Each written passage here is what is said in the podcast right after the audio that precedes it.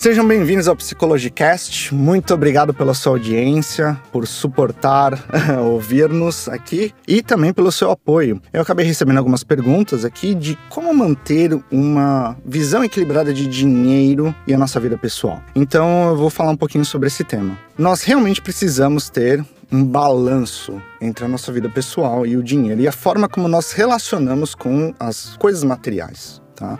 A ideia de compra também tudo que a gente já comprou, que a gente compra ou que vai comprar, ou simplesmente a ideia de que eu posso comprar. Que isso também é muito valorizado hoje em dia no nosso mundo.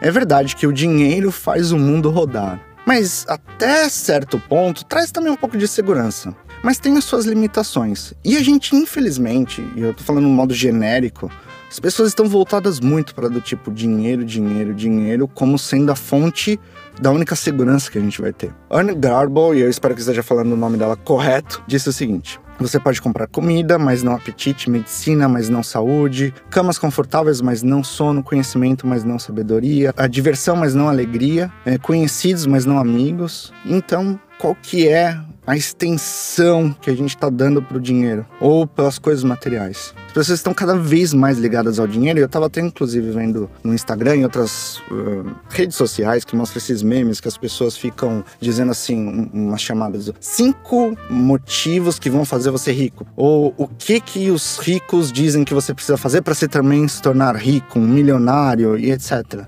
Mas onde que a gente está sendo realmente rico?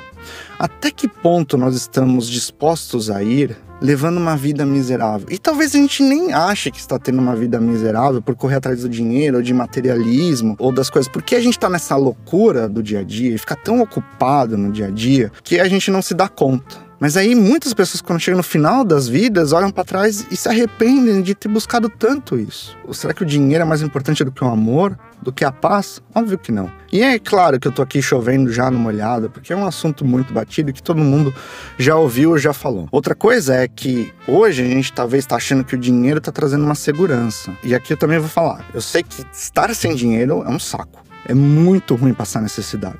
Mas eu tô falando do exagero com busca do dinheiro ou de coisas materiais. Amanhã a economia quebra e a gente perde tudo. Ou vem um desastre natural e leva tudo embora. E aí o que, que vai sobrar?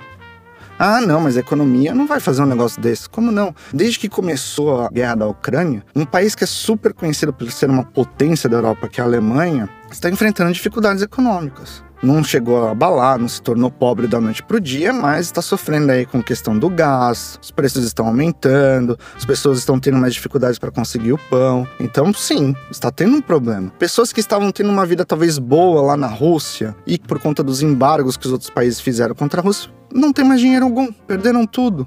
Ou então aquelas pessoas que estavam no Japão, que sofreram tsunami e perderam todas as suas coisas. Enfim, essas coisas materiais elas podem ir embora tão facilmente que quando forem, como é que vai ficar o nosso estado mental depois? Se a gente depositou toda a nossa energia emocional naquilo, como é que vai ser o resultado?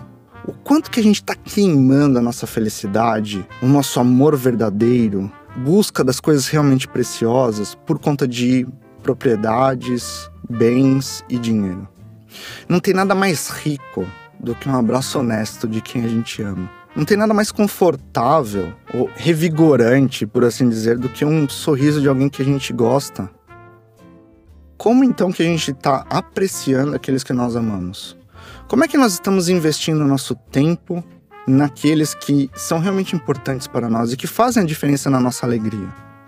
Então aqui são algumas perguntas que a gente pode fazer para avaliar como é que tá nosso balanço e nossa visão do dinheiro e posses. Estou eu atraído para ficar rico rápido? Talvez até um pouco tendencioso com esses esquemas fáceis e rápidos. Muitas pessoas caem nesses golpes, né? Será que eu sinto dificuldade em ser generoso com meu dinheiro? Será que os meus amigos estão sempre falando de dinheiro e coisas que eles possuem? Será que acabo também mentindo, fazendo algumas coisas antiéticas para conseguir dinheiro? Será que o dinheiro está me fazendo me sentir importante ou melhor que os outros?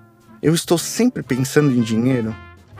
Será que a minha atitude com o dinheiro também está afetando a minha saúde física e mental e a minha relação com as pessoas que eu amo? Se a gente respondeu sim para qualquer uma dessas perguntas, então aqui a gente já tem que colocar um pombo atrás da orelha, não é um, uma pulga, é um pombo ali, pra gente despertar que alguma coisa não tá certa. Vamos pensar em três coisas que o dinheiro não compra. Tá? Eu sei que pode ser um clichê, mas a gente vai falar mesmo assim. A aproximação, unidade com aqueles que nós amamos. Esse é o primeiro ponto. Não somente a nossa família, mas também com os nossos amigos. A gente cria um laço que não pode ser comprado. Segundo ponto, segurança genuína. Eu tinha falado lá no começo, né, sobre nada mais confortável ou reconfortante do que um sorriso de alguém que a gente ama. Quando a gente tem um espaço dentro de uma outra pessoa que se importa com a gente, a gente se importa com ela, isso é a maior segurança que a gente pode ter que aí pode vir desastres naturais, podem vir calamidades financeiras, que a gente vai estar seguro no sentimento que a gente tem um pelo outro. E terceiro, o contentamento pessoal. Quando a gente está realmente feliz, é quando a gente busca no nosso mundo interno ferramentas para ser feliz. Quando a gente busca no mundo externo motivos para colocar felicidade no nosso mundo interno, como que dizendo, ó, oh, o dinheiro ele é importante, ele me faz feliz. Uma coisa externa me faz feliz internamente. Ou o bem faz eu me sentir feliz. É, a gente está colocando uma coisa no lado externo, no mundo, a gente está criando uma pseudo necessidade, uma pseudo felicidade. Ou seja, não é uma felicidade real, não é verdadeira. E isso acaba trazendo frustração. A felicidade realmente real e duradoura é aquela que a gente busca nos nossos recursos internos para lidar com esse mundo externo. Bom, é isso. Espero que você tenha gostado desse episódio e fique atento para os próximos. Um abraço e até mais.